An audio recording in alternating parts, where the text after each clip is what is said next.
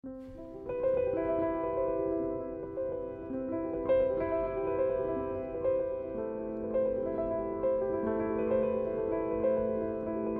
bin Sabine Mehne, Autorin und schreibe seit Jahren über das Leben, die Liebe und den Tod. Ja, herzlich willkommen zu Folge 3 von meinem Podcast Licht ohne Schatten. Ermutigung, Tod und Sterben in einem anderen Licht zu sehen. Äh, es ist heute wieder ein Sonntag, der 18. April 2020. Es ist wieder dunkel draußen. Mein Bewusstsein war heute wieder sehr früh aktiv und leider auch die Schmerzen dieses Mal. Und ähm, ich habe ja im letzten Mal erzählt, dass ich immer so gucke, was bewegt mich, dann spüre ich, was kommt von draußen, von der Welt äh, in mich rein und dann gucke ich eben, was soll jetzt durch mich halt gesagt werden. Und eigentlich hatte ich für die Folge drei eine ganz andere Idee. Ich wollte über das Bewusstsein sprechen, über die Transformation und über unser Gehirn und auch äh, an die Gedanken von Pim van Lommel anknüpfen. Das ähm, mache ich dann aber das nächste Mal, weil ich jetzt doch entschieden habe, ähm, spontan einen anderen Aspekt zu beleuchten, der eben auch äh, mit dieser Corona-Geschichte und der Phase und der Zeit, in der wir gerade leben, so viel zu tun haben. Und zwar hat mich sehr beschäftigt und auch in den Medien haben wir es immer wieder gehört, die Situation in den Heimen und unsere hochbetagten und sehr alten Menschen. Und auch ich ähm, bin damit konfrontiert. Ich telefoniere regelmäßig mit meiner Mutter und sie ist jetzt 93 Jahre alt geworden und es bewegt mich einfach wahnsinnig, weil sie wirklich eingesperrt ist. Also es darf niemand mehr zu ihr rein, außer eben die Pflegekräfte und die Helfenden. Und sie darf aber auch nicht mehr raus, was noch ihre ganze Freude war, mit ihrem Rollator rauszugehen in die Natur. Sie darf jetzt nur noch in so einem Kreis laufen. Es wurde auch ein Zaun errichtet. Beim Tisch sitzen sie getrennt voneinander und in den Telefonaten spüre ich einfach, wie ähm, bedrückt sie ist, obwohl sie auch so tapfer ist, weil diese Generation natürlich ähm, sagt, wir haben viel Schlimmeres erlebt. Wir ähm, halten das jetzt einfach aus. Und trotzdem erlebe ich, und sie erzählt es mir auch, dass ihr jetzt immer wieder Bilder aus dem Krieg kommen, den sie als junge Frau ähm, miterlebt hat. Und da habe ich gedacht, Mensch, ähm, wie geht es denn all diesen anderen Alten, die da jetzt eingesperrt sitzen und keiner darf mehr zu ihnen und klar, wir bemühen uns alle, wir telefonieren und es werden Skype-Konferenzen und weiß ich was alles ähm, plötzlich gemacht und trotzdem sitzen die da in ihren kleinen Zimmern und sind ganz auf sich zurückgeworfen und gestellt. Und ähm, ja, das bewegt mich sehr. Auch der Aspekt, dass die, die eben jetzt sterben, ähm, dann doch auch alleine sterben. Und ähm, wir eben als die Angehörigen oft gar nicht mehr bei ihnen sein können. Auch keine Abschiednahme, keine hm, richtige Trauerfeier mehr stattfinden. Also irgendwie ist alles im Moment komplett anders. Und trotzdem gilt es, das zu akzeptieren und dem zuzustimmen, weil wir einfach keine andere Wahl haben.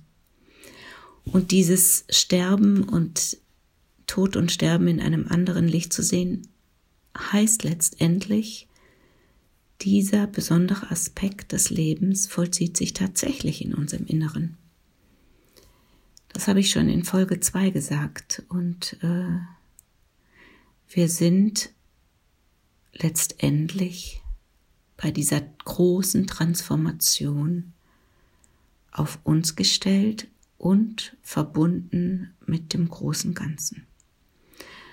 Und das ist irgendwie so ein Aspekt, der mir eben so wesentlich geworden ist ähm, in den ganzen letzten Jahren, den ich auch mit diesem Podcast, mit dieser Arbeit hier noch eine Stimme geben will, weil man davon irgendwie im Moment so wenig hört und wir auch da auf uns selbst gestellt sind. Und langer Rede, kurzer Sinn, ich will ja ähm, diesen Podcast auch nicht so furchtbar lang machen. Ich lese jetzt eben diese Geschichte vor, er rief nach ihr, die ich damals geschrieben habe, die ich jetzt wieder rausgekramt habe und die vielleicht auch hilft und helfen kann, diese ganze Situation jetzt nochmal anders zu denken, zu spüren und auch in unserem Herzen zu bewegen und auch ein Stück getröstet sein. Diese Geschichte habe ich 2005 begonnen 2011 beendet und habe sie jetzt nochmal hervorgekramt und überarbeitet. Er rief nach ihr. Jeden Tag, egal wie viel Zeit sie bei ihm verbracht hatte, rief er nach ihr. Sein Rufen war sehr unterschiedlich, mal fordernd und drängend, mal zärtlich und dankbar. Es erinnerte sie oft an das vielfarbige Fenster in der kleinen Kirche auf dem Hügel, mitten in der Toskana, wo sie einen ihrer schönsten Urlaube verbracht hatten. In den letzten Wochen war sein Rufen fahl geworden, aber es traf sie immer noch an jenem Punkt in ihrem Innersten, wo sie so verletzlich war. Sein Rufen war der rote Faden in ihrem Leben geworden, doch das verstand sie erst heute. Damals war es nur ein Wimmern, über das sie fast hinweggestolpert wäre. Es war um die Stunde, wenn die Nacht dem Tag weicht und die ersten Vögel unvermittelt ihren Gesang anstimmen.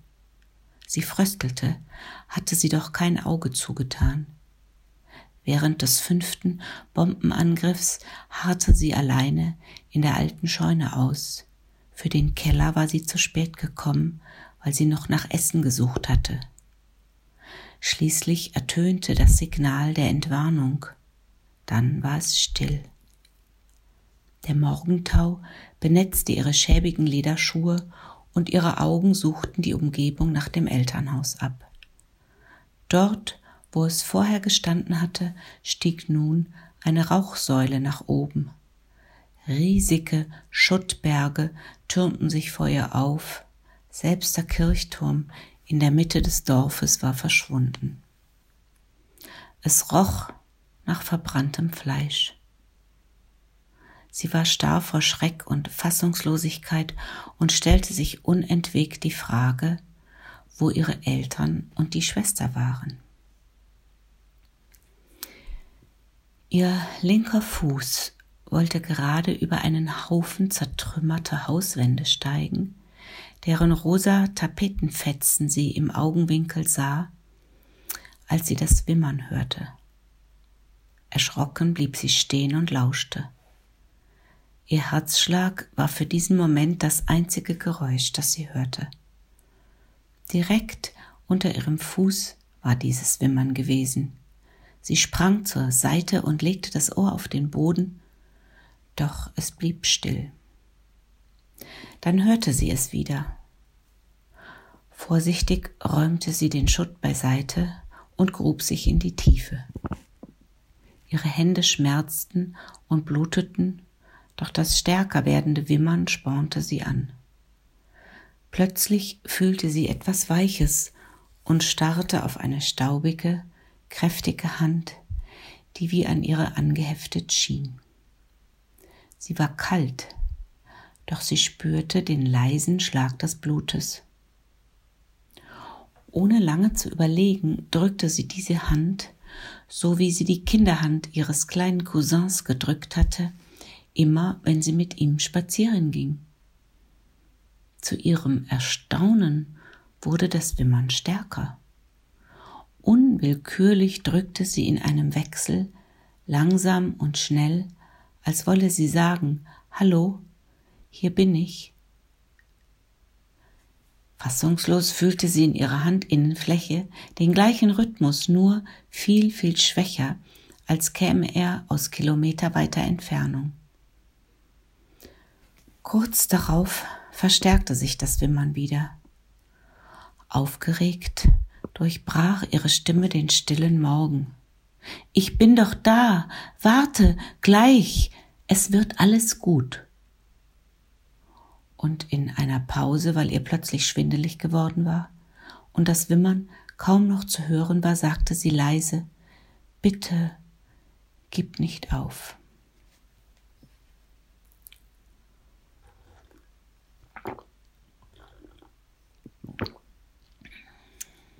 Irgendwann hatte sie es geschafft.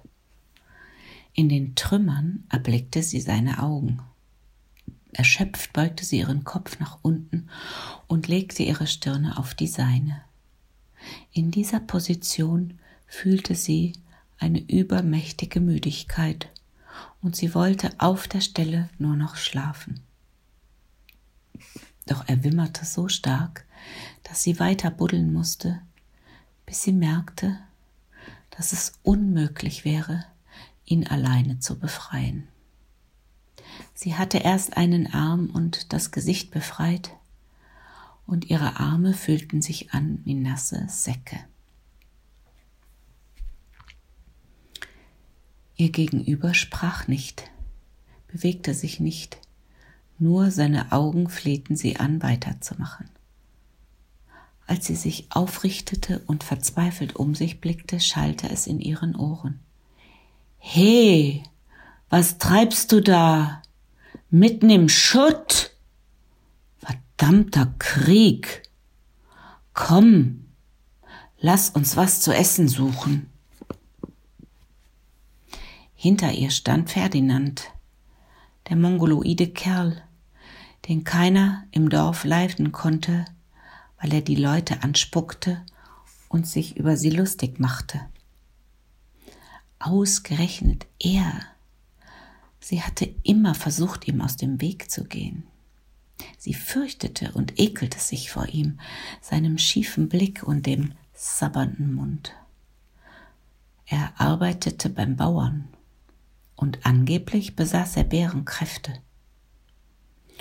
Ohne lange zu überlegen, herrschte sie ihn an und war erstaunt, dass er auf sie hörte.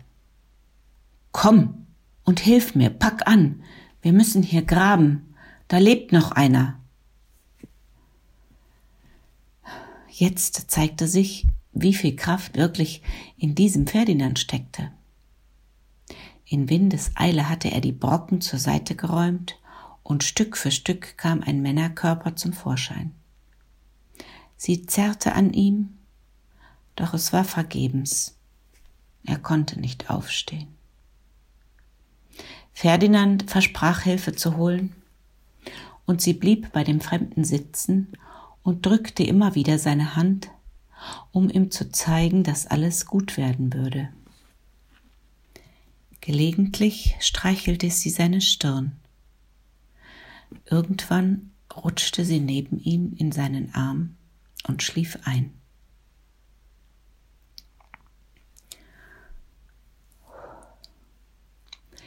Die Klingel an der Haustüre läutete wohl schon länger, klang energisch, fast stürmisch, als sie endlich zu sich kam und sich ärgerte, weil es ihr schon wieder passiert war. In letzter Zeit passierte es ihr immer öfter. Mitten am Tag, kaum dass sie still saß, schlief sie ein. Schwester Bärbel von der Diakoniestation betrat mit besorgtem Blick die kleine Wohnung und ihre Ankunft erleichterte sie, denn hatte Bärbeldienst, war alles gut. Auch wenn er schon lange nichts mehr sehen konnte, schien er zu spüren, wenn sie an sein Bett trat. Von Bärbel ließ er sich fast alles gefallen. Jetzt war es Zeit für seine Spritze und das Waschen. Zeit, in der sie etwas für sich erledigen konnte. Das waren die wenigen Momente, in denen sie sicher war, dass er nicht nach ihr rief. In letzter Zeit war sie so müde, hatte immer weniger Lust für ihren Alltag Und trotzdem machte sie sich auf den Weg, um beim Bäcker Brot zu holen. Bewegung an der frischen Luft hatte ihr immer gut getan. Jetzt kam sie nicht mehr oft vor die Tür. Ihre Schritte waren langsam, die Arthrose in den Knien machte ihr zu schaffen, aber solange sie noch gehen konnte, das hatte sie sich geschworen, wollte sie nichts verändern. Ihre Kinder versuchten immer wieder, sie zu überreden. Sie solle doch auch an sich denken und ihn endlich in ein Heim geben. Ihr ganzes Leben lang hatte sie geschuftet. Jetzt, in ihren letzten Jahren, könne sie doch noch ein wenig das Leben für sich genießen. Aber ohne ihn konnte sie das Leben nicht genießen. Und ein Heim war unvorstellbar für sie. Wenn der Herrgott sie trennte, würde sie sich fügen. Als sie daran dachte, spürte sie, ihre, spürte sie ihre Liebe zu ihm. Es kam ihr vor, als sei sie heftiger als je zuvor. Obwohl er jetzt nicht nach ihr rief, klang sein Rufen in ihren Ohren. Es war ihre Melodie, ihr Antrieb. Jetzt stimmte sie den Rhythmus ihrer Schritte auf den vertrauten Klang seiner Stimme ein und betrat fast beschwingt den Bäckerladen. Die kräftige Frau hinter der Theke freute sich wie immer, wenn sie kam, und hatte sie einmal sogar gefragt, warum sie immer ein so frohes Lächeln auf dem Gesicht habe. Dieses, so hatte die Bäckerfrau über den Thesen gebeugt verraten, könnte sie schon von weitem sehen. Vielleicht spiegelte dieses Lächeln ja sein Rufen wider. In letzter Zeit waren ihre Falten tiefer geworden und ihre Augen oft rot vor Müdig Müdigkeit. Es war mit ihm wirklich anstrengend geworden. Oder hatte nur ihre Kraft nachgelassen? Ihr Blick wurde vom ausgelassenen Spiel zweier Hunde auf der großen Wiese hinter den Häusern magisch angezogen.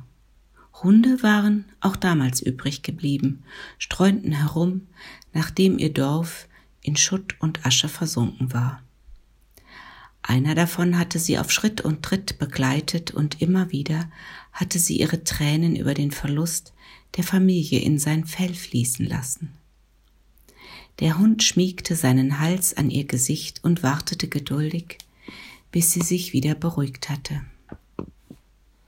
Es hatte damals Tage gedauert, Tage, an denen sie beide wie auf einer einsamen Insel gestrandet, notgedrungen zusammenhielten, bis Ferdinand einen Laster aufgetrieben hatte. Sie war kurzerhand mit aufgesprungen. Was sollte sie noch in ihrem Dorf ohne ihre Familie? Ferdinand winkte ihr zum Abschied und trotz seines hässlichen Anblicks spürte sie so etwas wie Verbundenheit. Mit seinem sabbernden Mund und dem kindischen Lachen sah sie ihn immer kleiner werden, und schließlich verschwand er für immer aus ihrem Blick und mit ihm die zerstörte Heimat. Sie war bei ihm geblieben. Das Einzige, was sie tun konnte, war sein Wimmern und Schreien zu hören, ihn zu besänftigen und an seiner Seite auszuharren.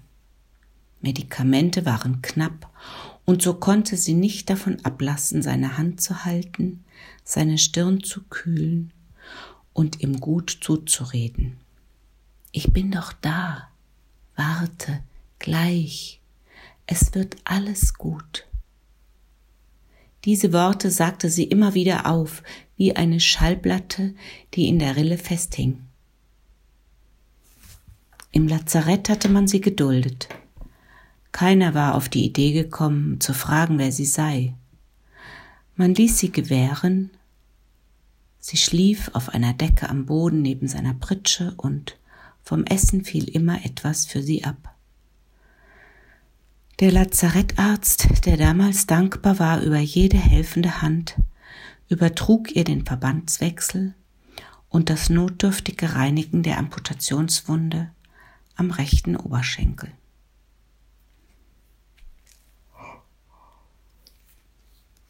An manchen Tagen. Oh, oh, Entschuldigung. An manchen Tagen konnte sie es kaum aushalten. Der Geruch, das Geschrei der Verletzten und dazu ihre Gesichter raubten ihr fast das letzte Stückchen Hoffnung. Viele Jahre später noch wachte sie nachts auf und dachte, es sei immer noch Krieg. Immer wieder wurde sie von den Bildern jener Tage heimgesucht und in manchen Nächten weinte sie sich wieder in den Schlaf. Nach einer Zeit im Lazarett entdeckte sie, dass die vielen Wochen ihre Erinnerung verdünnt hatten. Ganz ähnlich wie ihre Mutter immer wieder Wasser in die geschmacklose Suppe geschüttet hatte, um alles satt zu kriegen. Übrig blieb, ein starkes Gefühl eine unendliche Hingabe, gemischt mit Verletzlichkeit, obwohl ihr alles unter die Haut ging. Sie nahm seine Schmerzen und seine Verzweiflung in sich auf und trug sie mit sich durch diese grauen Tage.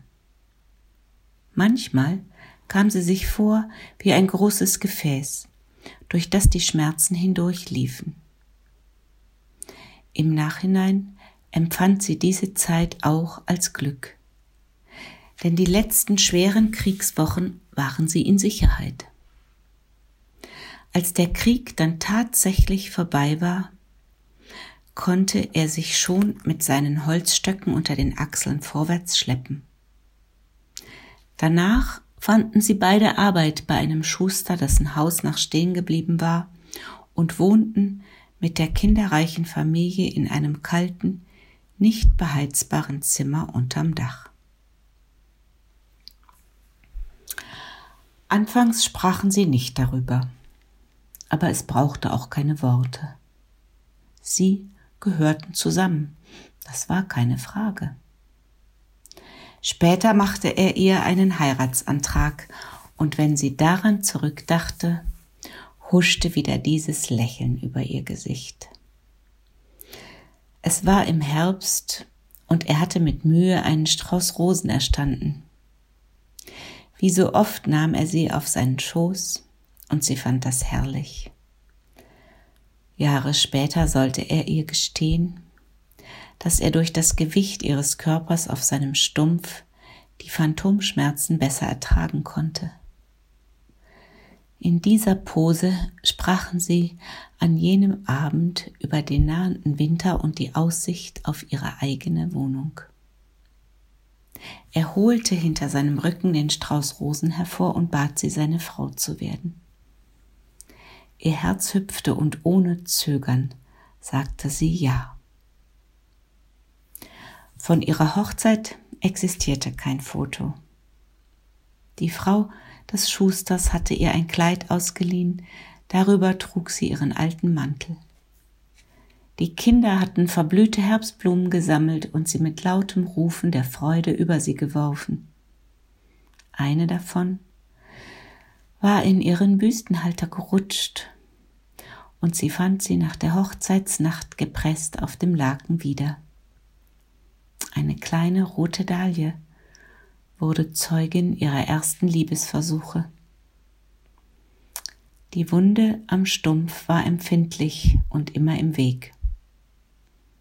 Es war mühsam zu Beginn und es brauchte Zeit, Zeit, bis sie sich an das Hindernis gewöhnt hatten.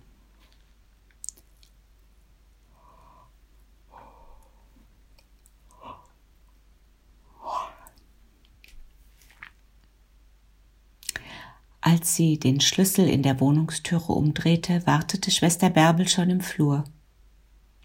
Offensichtlich war sie heute länger weg gewesen als sonst. Ist alles in Ordnung? fragte Schwester Bärbel. Ja, ja, alles in Ordnung. Ich bin heute nur ein wenig in Gedanken. Dann bis morgen einen schönen Tag wünsche ich noch und melden Sie sich, wenn irgendetwas ist, ja? Weg war sie. Schade. Sie hätte so gerne noch ein wenig mit ihr geredet, ihr einen Tee angeboten Für ihr Alter hatte sie schon viel von jenem gewissen Etwas. Die Freude an ihrer Arbeit war in ihrem jungen Gesicht zu lesen und rührte regelmäßig ihr Herz. Sie wollte der jungen Frau so gerne danken, aber das Übliche, wie etwas Süßes, schien ihr zu wenig zu sein. Außerdem hatte Schwester Bärbel ihr gleich zu Anfang gesagt, dass sie keine Geschenke annahm. Deshalb hielt sie die warme, kraftvolle Hand der Schwester manches Mal ein wenig länger und drückte sie feste. In solchen Momenten lächelte Schwester Bärbel und schaute ihr etwas tiefer als sonst in die Augen. Diese Momente waren für sie wie gestreichelt zu werden. Sie stellte ihre Einkaufstasche in die Küche, trank einen Schluck kalten Tee und ging an sein Bett. Er schlief. Welcher Frieden. Sein Atem ging sehr flach und wurde gelegentlich von einem leisen Wimmern unterbrochen. Ihre Augen machten die Runde. Der Urinbeutel hatte noch Platz für zwei Stunden und die nächste Insulinspritze lag schon bereit. Sie streichelte seinen Arm und die Stirn und schlurfte zurück in die Küche. Dort sortierte sie das Gemüse für das Mittagessen und begann die Möhren zu putzen. Die erste Möhre hatte sie gerade geschält, als er nach ihr rief. Es klang wie ein Donner. Die Möhre fiel ihr aus den Händen und sie antwortete, während sie in sein Zimmer lief, Ich bin doch da, warte, gleich, es wird alles gut. Als sie das Zimmer betrat, fuchtelte er unruhig. Oh, sorry. Ich starte nochmal. Als sie das Zimmer betrat, fuchtelte er unruhig mit seinen Händen hin und her und machte Anstalten, ihr etwas zu sagen, doch seine Worte waren zu undeutlich. Sie verstand ihn nicht mehr. In alter Gewohnheit wiederholte sie ihren Satz. Ich bin doch da. Warte gleich. Es wird alles gut. Doch jetzt beruhigte er sich nicht. Seine Hände krallten sich in den Stoff der Bettlaken, und er rief ununterbrochen nach ihr. Dabei stand sie dicht neben ihm. Sie versuchte ihm mit der Schnabeltasse einen Schluck Tee einzuflößen, aber was er widerwillig geschehen ließ. Kaum hatte sie die Tasse abgestellt, ertönte wieder sein panisches Rufen, das ihr jetzt durch den ganzen Körper fuhr. Sie spürte, wie sie ungeduldig wurde, und als er nicht aufhören wollte, fuhr sie ihn an. Er verstummte augenblicklich, und sie atmete erleichtert aus. Sie konnte einfach nicht mehr für ihn tun, das musste er doch verstehen. Dazu wartete doch das Gemüse in der Küche und Hunger hatte sie auch. Komm, sei brav. Ich koche jetzt und dann komme ich wieder. Sie beugte sich noch zu ihm hin und gab ihm einen kleinen Kuss auf die Stirn. Diese Geste war fester Bestandteil ihrer spärlichen körperlichen Begegnungen. Sie begab sich in die Küche, begleitet durch sein Wimmern im Hintergrund. Kaum hatte sie die drei Möhren in kleine Stückchen geschnitten, etwas Wasser in den Topf gegeben und die Herdplatte angestellt, ging es von neuem los. Er rief. Erst leise, dann immer fordernder. Heute war es fast wie das Krächzen eines Raben. Seine Klinge, Stimme klang anders als sonst. Ihr Hunger war mächtig, aber sein Schreien zu ertragen war ihr unmöglich. Reflexartig schaltete sie den Herd wieder aus. Kleine Pause.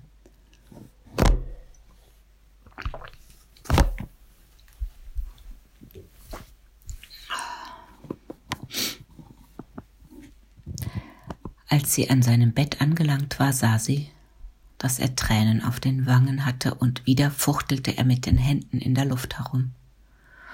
So unruhig war er selten gewesen. Ob er Schmerzen hatte? Plötzlich hatte er sie am Arm erwischt und zog so stark, dass sie sich zu ihm herunterbeugen musste. Er keuchte in ihr Ohr, aber wieder verstand sie kein Wort. Schnell griff sie nach hinten und zog sich den Stuhl ans Bett. Ihren Arm hielt er fest umklammern, umklammert, als wollte er ihr Handfesseln anlegen, und er weinte wie ein Kind. Er tat ihr leid. Er war blind, bewegungsunfähig ans Bett gefesselt, und jetzt versagte ihm auch noch die Sprache.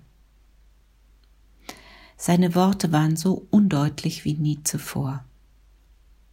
Sie wischte ihm die Tränen ab, legte ihren Kopf an seine Schulter und streichelte seinen Arm.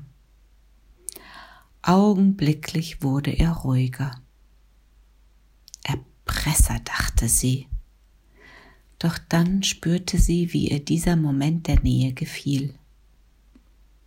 Mit leichtem, verdrehtem Oberkörper sank sie in seinen Arm. Ihre Gedanken wanderten zurück zu jenen Sonntagmorgen, an denen sie nach dem Frühstück nochmal ins Bett gekrochen war. Es war immer kalt in der Wohnung. Erst wärmten sie sich gegenseitig, dann versanken sie in ihr Liebesglück.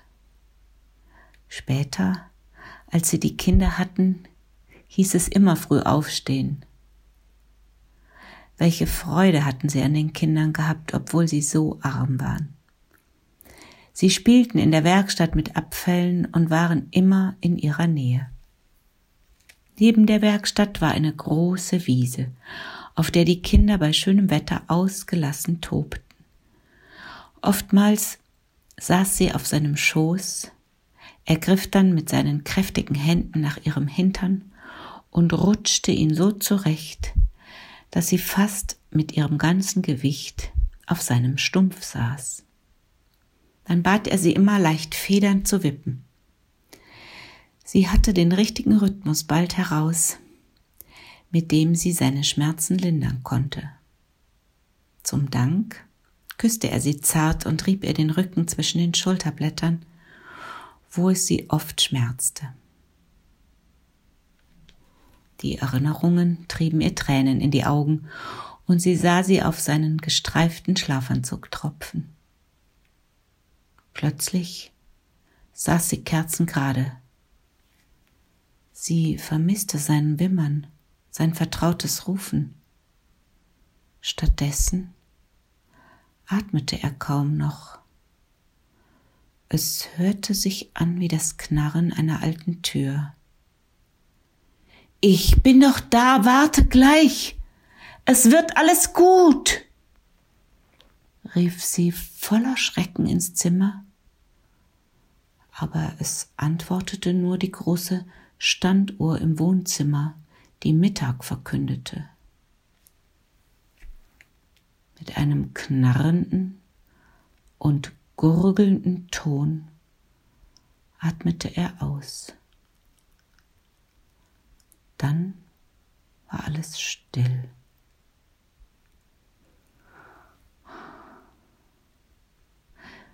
Sie legte ihren Kopf auf seine Brust und hörte den Schlag seines Herzens nicht mehr, und es kam mir so vor, als ob auch ihr Herz stolperte und langsamer schlug. Wieder war da ihre große Müdigkeit. Sein Gesicht war blass, aber voller Frieden, als ob er schliefe. Sanft drückte sie seine Augenlider nach unten, und dann konnte sie nicht länger an sich halten. Sie hob die Bettdecke und legte sich neben ihn. Sie wollte ihn noch nicht hergeben und seine letzte Wärme und Nähe in sich aufsaugen. Sie wollte von niemandem gestört werden. Es war das gleiche Gefühl wie damals, als sie neben ihm ausharrte, bis der Laster sie abholte.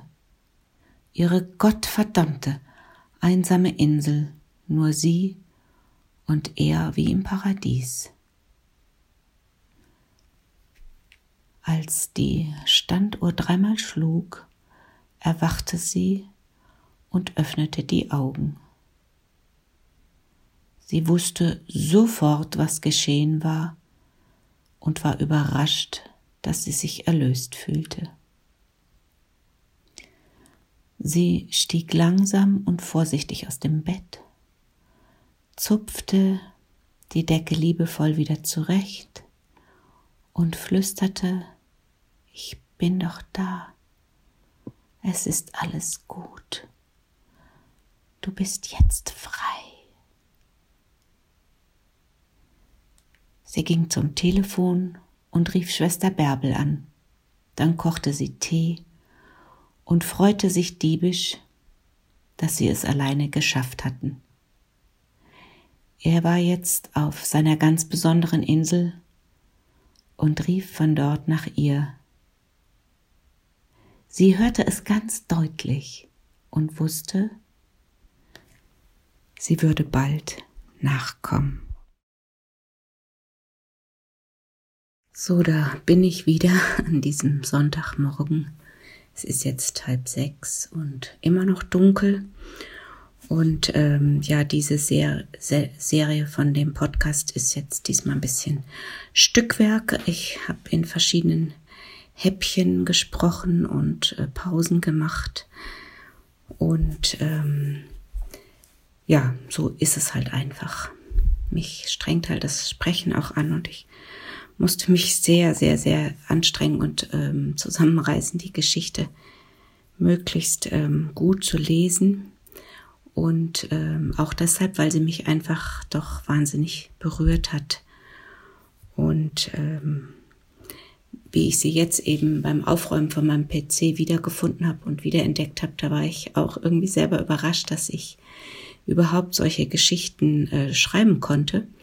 Ich hatte sie schon vergessen und ähm, äh, in meinem Buch Licht ohne Schatten, da habe ich ja ähm, genauer beschrieben, dass ich mich eine Zeit lang in der Auseinandersetzung mit meiner eigenen Geschichte auch mit dem Krieg beschäftigt habe und ähm, deshalb zum Beispiel, weil viele aus meiner Familie eben als junge Männer im Krieg äh, gestorben sind, dann hatte ich ein unglaublich bewegendes äh, sogenanntes nachtodliches Erlebnis mit meinem im Krieg verstorbenen Onkel. Das habe ich auch in dem Buch dann erzählt. Und also der Krieg war irgendwie mir total präsent und auch in der Zeit der Knochenmarktransplantation, um da nochmal die äh, Schleife hinzuwenden, kam ich mir oft vor wie im KZ komischerweise. Also diesem kahlen Schädel und wir hatten da solche Duschen äh, mit so einem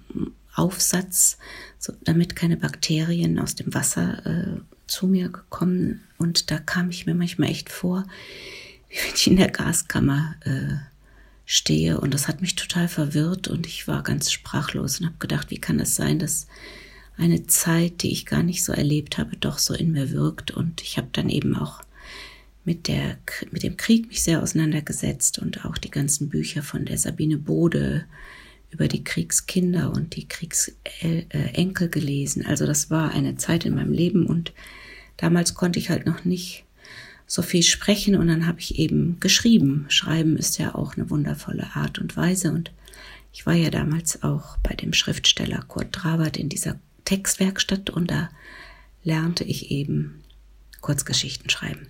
Also langer Rede, kurzer Sinn. Ähm, diese Geschichte fand ich einfach zu schade, um sie ähm, nicht doch noch in die Welt zu geben, weil sie einfach doch auch zu der jetzigen Situation doch tatsächlich auch ein Stückchen passt und ich einfach eben auch gerne Geschichten erzähle und wer sie noch mal nachlesen möchte, der findet sie zum Downloaden auf meiner Webseite. Da ähm, werde ich eben noch ein paar weitere Geschichten dann zur Verfügung stellen und auch hier in loser Folge im Podcast immer wieder vorlesen. Sie findet sich also auf meiner Webseite www.licht-ohne-schatten.de zum Download bereit und jeder kann sie bei einer schönen Tasse Tee in Ruhe dann nochmal nachlesen und in sich wirken lassen. Ja, so verabschiede ich mich heute ähm, wieder mit meinem nun schon vielleicht vertrauten Spruch. Wir sehen uns wieder, so oder so. Bleiben Sie gesund, lassen Sie sich's gut gehen und bleiben Sie vor allen Dingen mutig und ähm, weit im Herzen. Tschüss.